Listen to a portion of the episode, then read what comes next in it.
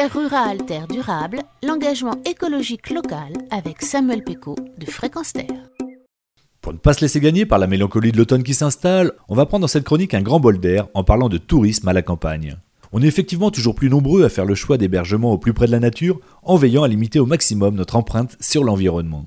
Pour nous aider à bien choisir, le Centre européen du tourisme rural et écologique, basé aux Pays-Bas, publie des guides des vacances vertes dans 22 pays d'Europe. Ginny Becker, bonjour. Oui, bonjour. Vous êtes la rédactrice du guide qui recense les hébergements en France. En quelques mots, comment s'est créée votre association européenne de promotion du tourisme durable à petite échelle? Euh, L'ESIAT existe depuis 1993 et a commencé dans les pays de l'Est. Les fermiers, euh, donc en Tchéquie ou en Hongrie, n'avaient pas assez de revenus pour se vivre.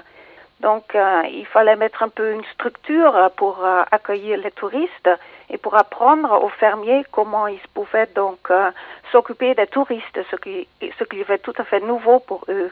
Maintenant, on a donc dans 22 pays, des pays comme la France, l'Espagne l'Italie, donc les pays les plus grands de l'Europe. Alors le SEAT est présent dans toute l'Europe, mais vous, Ginny Becker, vous travaillez exclusivement sur le guide des vacances vertes en France, le pays le plus visité au monde d'ailleurs. Quel bilan on peut faire de la saison estivale qui vient de se terminer? J'ai juste eu beaucoup de, hébergeurs au téléphone pour, euh, pour le nouveau guide des vacances vertes.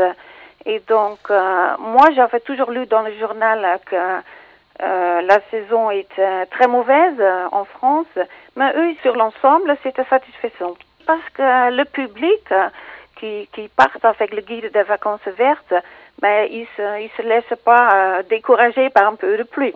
Et c'est quel type d'hébergement que vous référencez dans votre guide? On a commencé donc avec euh, les fermes, ensuite ça s'est un peu euh, étendu euh, le camping à la ferme et maintenant c'est les chambres d'hôtes.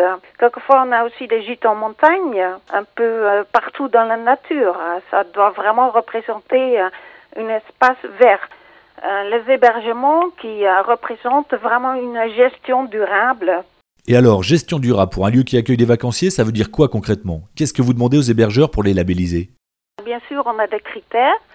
Donc, économiser de l'eau, économiser de l'énergie, trier, limiter les déchets. Si possible, utiliser des matériaux durables pour la construction de l'hébergement. L'agriculture, si possible biologique, euh, pas utiliser de pesticides. Mais on aime aussi toujours bien que ça se voit que les hébergeants euh, font un effort euh, sur la gestion durable. Par exemple, que le petit déjeuner le matin, c'est biologique, ou le dîner, on a fait un effort avec euh, les produits du jardin ou les produits qui viennent vraiment de la ferme. Alors, si je veux partir en Suède ou en Pologne, comment je fais pour trouver un hébergement labellisé par votre Centre européen du tourisme rural et écologique? Ben, On a donc maintenant déjà plus que 1500 hébergements dans toute l'Europe. Donc on a bien sûr notre site internet où euh, tous les hébergements en Europe sont répertoriés. On peut donc euh, cliquer sur tous les pays, euh, sur toutes les régions et ensuite on a donc un ensemble des hébergements verts. Merci Ginny Becker pour ces informations sur vos guides des vacances vertes en Europe. Je précise que vous êtes une association à but non lucratif et pas une agence de voyage. Il faut donc contacter soi-même le lieu d'hébergement pour faire sa réservation. Voilà, je vous en prie. Merci à vous. Au revoir. D'autres structures que le SEAD font aussi la promotion d'un tourisme rural et durable en labellisant des lieux d'hébergement verts, notamment Accueil Paysan, les Gîtes Panda ou encore La Clé Verte. Vous trouverez toutes leurs coordonnées sur notre site fréquenceterre.com dans la rubrique Terre rurale, Terre durable.